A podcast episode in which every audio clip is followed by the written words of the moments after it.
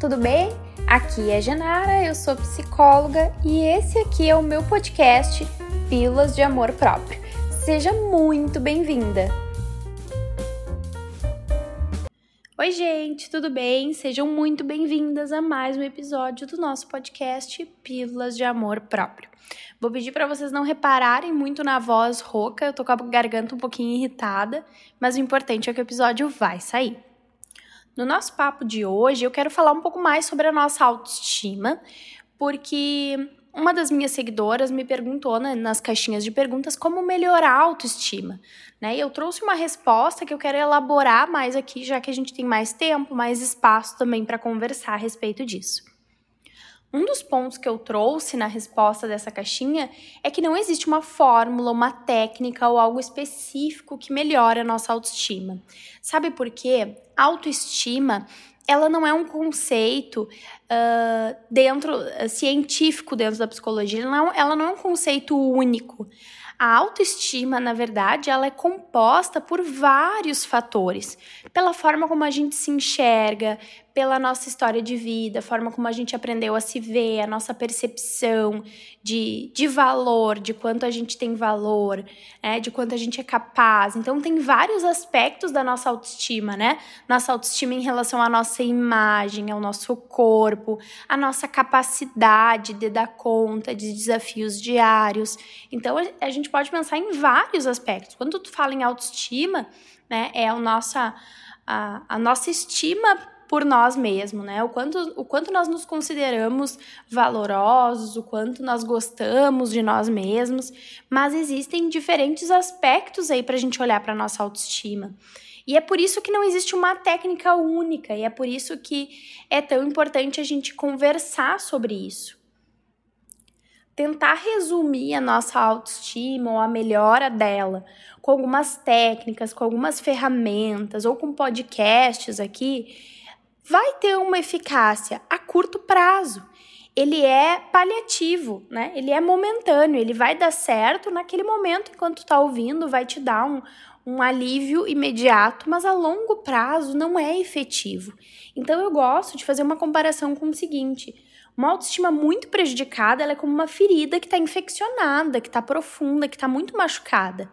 Eu colocar um curativo apenas ali, e tomar um remedinho para dor vai resolver?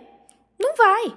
Vai me dar um alívio imediato? Vai, vai me dar um alívio, né? Eu vou estar tá sentindo que eu estou fazendo alguma coisa para curar aquela ferida? Vou, vou estar tá sentindo que eu estou fazendo alguma coisa.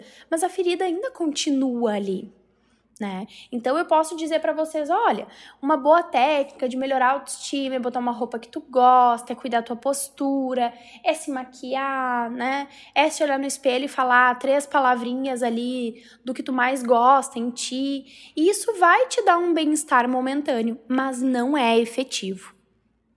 E talvez agora tu esteja se perguntando, então o que, que é efetivo, Genara? O que, que vai me ajudar a dar conta da minha autoestima prejudicada, melhorar, elevar isso em mim?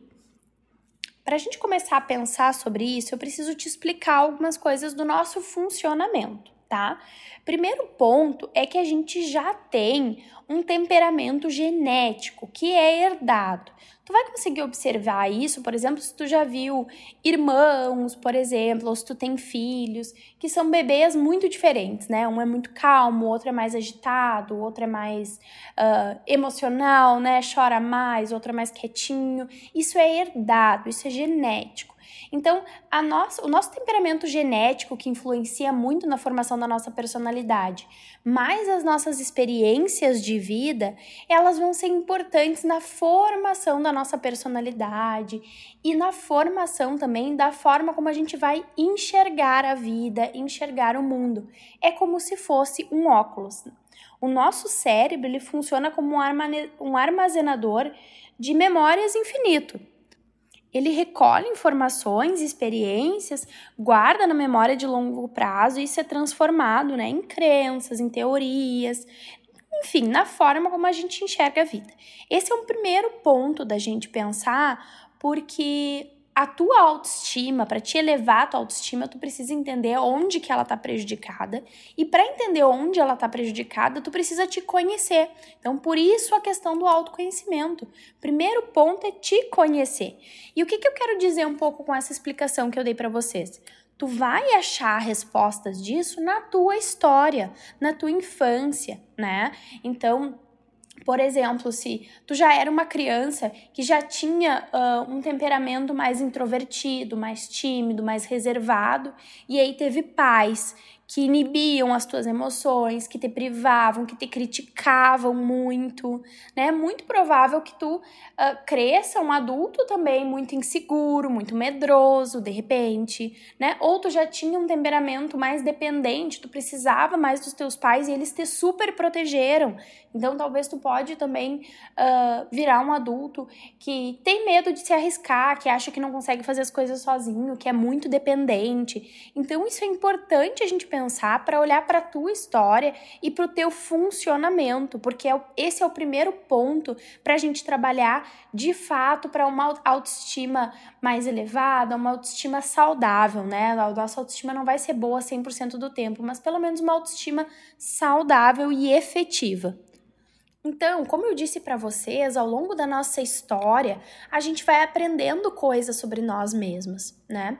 Uh, eu gosto de dizer que a nossa autoestima muito é do que os outros falaram sobre a gente lá na nossa infância. Então, as nossas experiências com os nossos pais, irmãos, parentes, familiares, escola, colégio. Tem muitas pacientes que sofreram bullying no colégio, né? Que foram que foram muito diminuídas, muito inferiorizadas, muito zombadas no colégio e que até hoje elas têm essa visão de si mesma, de que elas são inadequadas, de que elas são falhas, de que elas são burras, de que elas não são desejáveis. Então, muito dessa história uh, vai influenciar na formação de como ela se vê. E o nome disso são crenças centrais, tá? As crenças centrais que eu tenho sobre mim, elas são verdades absolutas, então, né, sou defeituosa, sou falha, não sou merecedora de amor, né? São verdades absolutas que a gente aprende ao longo da nossa história e nem sempre elas são verdadeiras, nem sempre elas são realistas. Então, conhecer as nossas crenças, né, é, é um, um grande passo de autoconhecimento para entender o porquê que a nossa autoestima é prejudicada e começar a trabalhar em cima disso. E sabe por que, que é tão importante a gente entender isso? Porque a nossa tendência é que a gente haja de forma a confirmar essas crenças. Então, se a minha crença é que eu sou um fracasso, provavelmente em situações desafiadoras para mim, eu não vou tentar. Porque eu não vou conseguir, porque eu acho que eu não vou conseguir. Porque, enfim, por que, que eu vou tentar se no final de tudo vai dar errado e eu vou fracassar? E aí a gente fica nesse looping, reforçando aquilo que a gente tem, ou aquilo que a gente vê de negativo na gente. Então, por isso que eu quis trazer para vocês que a efetividade na melhora da nossa autoestima começa pelo autoconhecimento, porque só assim tu vai conseguir procurar e entender padrões que tu anda reproduzindo na tua vida e que interferem na tua autoestima e na forma como tu te enxerga, que foi algo construído ao longo da tua vida e que tu mantém agora esse comportamento. Então, por exemplo, alguém que ao longo da sua história teve pouco afeto, poucas demonstrações de, de carinho dos seus pais e talvez se atribuiu a culpa disso e sente que não tem tanto valor e acaba se envolvendo em relacionamentos onde isso se confirme, por exemplo, acaba exigindo pouco das relações de amizade, de relacionamento amoroso e acaba confirmando sempre essa ideia de não ter valor. Então, o primeiro ponto que eu quero que tu pense aí, analise, quais são as tuas principais crenças, de que forma tu vem reproduzindo elas, né? Tu se vê uh, uma pessoa incapaz de dar conta das coisas, então tu não tenta, tu não se arrisca, tu sempre pede para que o outro faça para ti, tu acaba virando uma pessoa mais dependente emocional, tu acredita que a tua vida não tem solução, que tu não vai conseguir melhorar naqueles aspectos que tu tem dificuldade, então tu acaba também desistindo, ou tu se vê como alguém de pouco valor, então tu acaba exigindo pouco dos relacionamentos. Então vocês podem começar exercitando um pouco mais dessa autopercepção, né? Isso se chama metacognição. A gente tem a capacidade de pensar sobre o que a gente está pensando, né? Então, em certas situações que te provocam uma emoção mais forte ou que fazem te sentir mal, que tu consiga prestar atenção, assim, o que que eu tô pensando sobre mim agora, como que eu tô me sentindo, né? O porquê que eu estou me sentindo assim, será que isso tem a ver com a minha história? Onde que eu poderia linkar isso? O que que pode ser uma distorção, né? A gente faz muitas distorções cognitivas. O que que é isso? É erros de pensamento. Então a gente se autorrotula, por exemplo, né? Sou um fracasso, não sou capaz, né? Essa é autorrotulação. E nem sempre sempre ser uma verdade absoluta, né? As crenças, elas são verdades absolutas, mas lembra que elas são super generalizadas, nem sempre elas são realistas. Então, a gente flexibilizar a forma como a gente se enxerga, né? Bom, será que eu não tô me rotulando aqui de uma coisa que eu não sou por, por causa de uma situação apenas, né? Por exemplo, cometi um erro no meu trabalho e já tô concluindo então que eu sou um fracasso. Será que isso é justo? Será que isso é realista?